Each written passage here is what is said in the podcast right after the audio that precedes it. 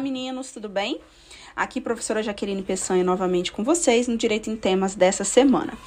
É, o Direito em Temas dessa semana é um tema bem interessante, um tema que está no, no, na conversinha aí das duas últimas semanas, que é justamente a possibilidade ou não de se construir em cavernas brasileiras. Análise do decreto 10935 de, dois, de 2022 e a DPF 935. O que que acontece?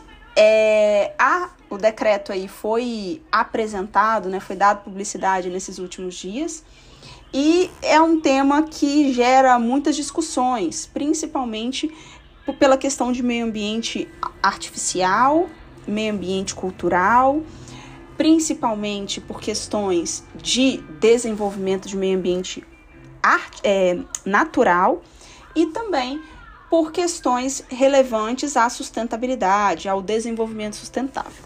Então, para a gente fazer uma análise aí geral do que vem a ser esse, essa conversa sobre cavernas, sobre possibilidade de construir em cavernas, a primeira coisa que a gente tem que ponderar é o que são essas cavernas, né?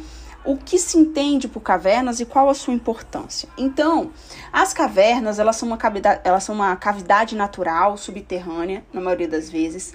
Mas aqui o tema do decreto não engloba somente cavernas, engloba qualquer é, fato, né? É, sobre grutas, é, lapas, abismos e outras questões. Mas a gente vai focar um pouquinho sobre cavernas porque é um termo mais conhecido. O que seria isso? Ele, é, nós seres humanos temos acesso a essas cavernas na maioria das vezes, e ali é formado por um tipo de rocha, né? Que tem dentro do seu ambiente água, solo, sais minerais, tem fauna, tem flora específico daquela região.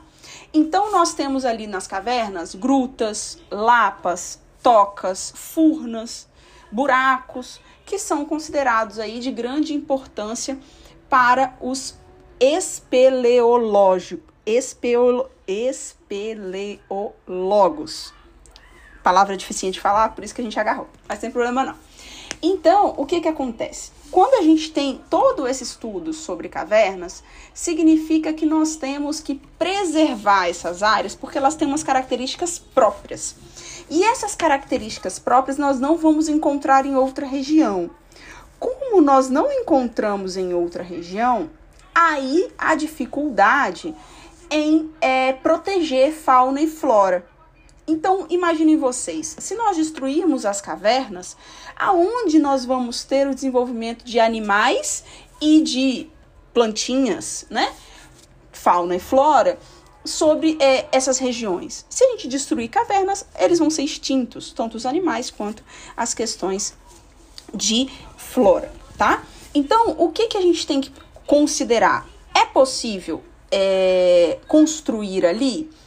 Primeira coisa que se foi dito aí pelo decreto. O decreto estabeleceu que poderia construir se ficasse provado, né, que a exploração tenha uma, uma importância local, ou seja, que gere desenvolvimento local, se gerar um desenvolvimento local. E o decreto também falou, eh, estabeleceu a, a questão de compensação ambiental, até mesmo dobrada, né?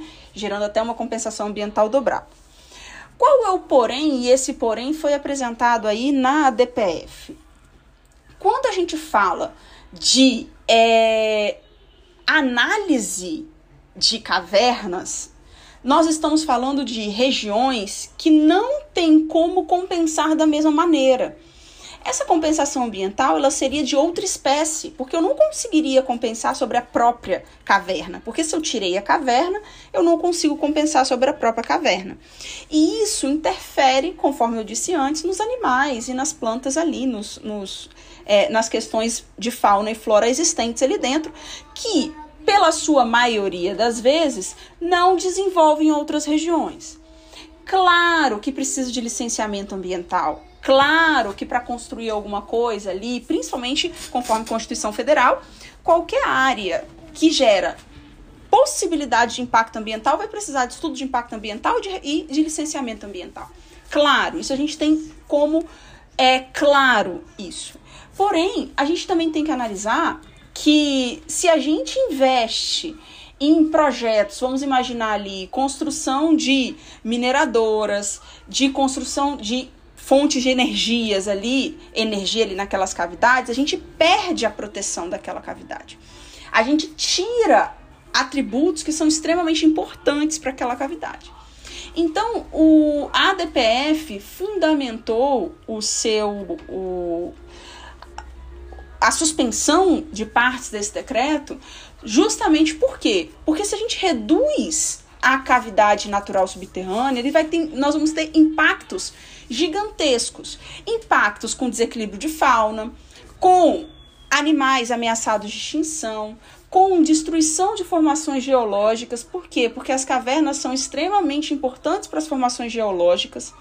Nós podemos ter comprometimento com recursos hídricos, nós podemos ter catástrofes com biodiversidade brasileira, inclusive questões arqueológica, arqueológicas que nós temos na caverna. Então, o que vai fundamentar essa suspensão? O princípio da precaução.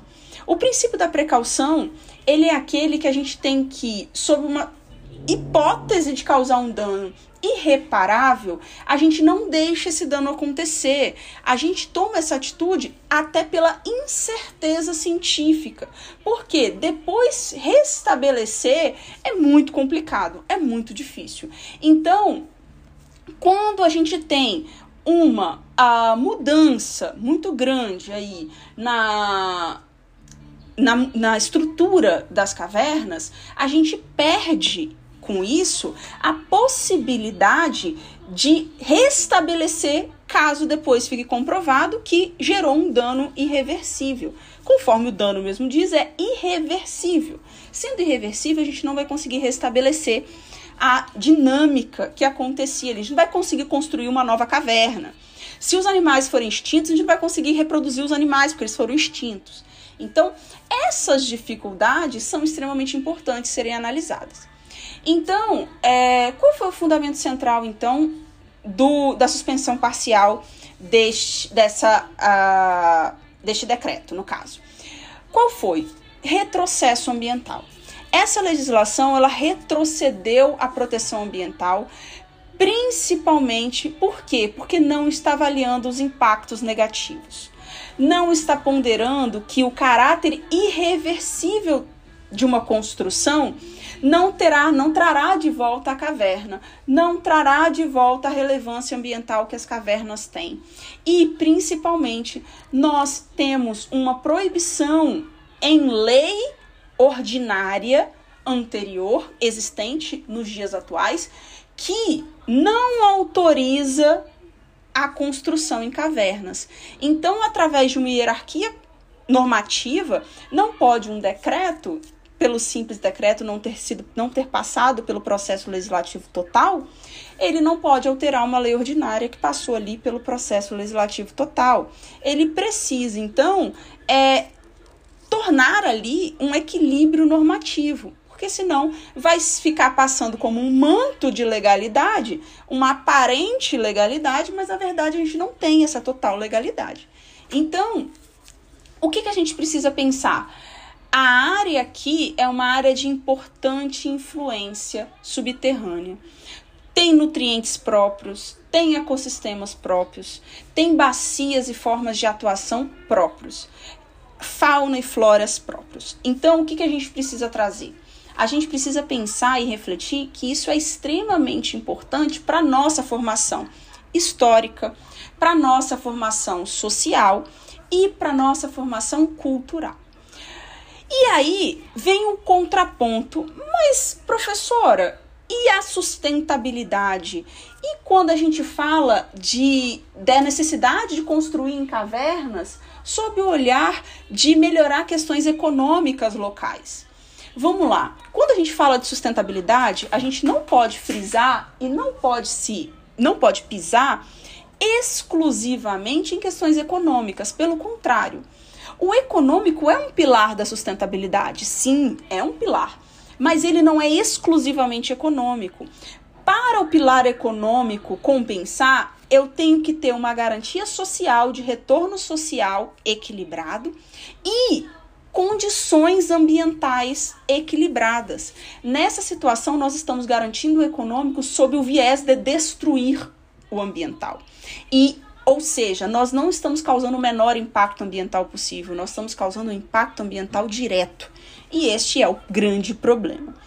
Portanto, quando a gente fala aí é, em situações como essa, de é, possibilidades de empreendimentos de grande porte serem construídos nessas áreas, é, isso nos leva a refletir que eu posso ter, eu não posso deixar o econômico sobressair em tantas proporções assim ao ambiental, ou seja, eu não posso deixar o econômico destruir mais ainda o meio ambiente.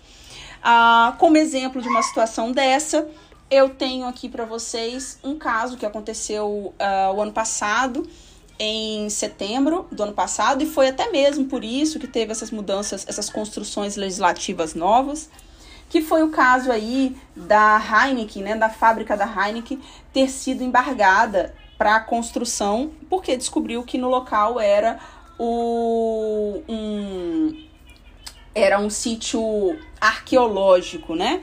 Então, a, após o conhecimento da Heineken, após o ICMBio, né, mostrar para a Heineken, paralisar a construção da fábrica e mostrar que ali era uma área de é, ameaça ao sítio arqueológico mineiro, o que, que foi decidido? Ficou decidido, então, a Heineken mesmo decidiu abrir mão da construção ali daquela, daquela grande indústria, sob o viés aí, sobre a fala né, deles, de é, causar aí um grande impacto ambiental naquelas grutas e cavernas.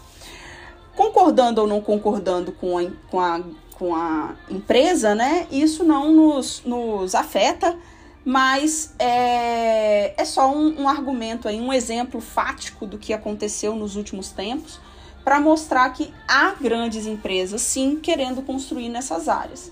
Então, nós precisamos fazer o quê? Nós precisamos refletir sobre qual o caminho ambiental que nós precisamos levar para o planeta.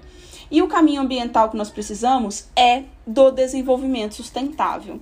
Só que o desenvolvimento sustentável tem que causar o menor impacto ambiental possível. Eu nunca posso pensar exclusivamente em desenvolvimento econômico. E o desenvolvimento econômico sempre tem que voltar para o pilar social. Aquele desenvolvimento econômico que não volta para o pilar social não é desenvolvimento, é simplesmente mais do mesmo. Então, muito obrigada a todos, espero que vocês tenham gostado e até a próxima.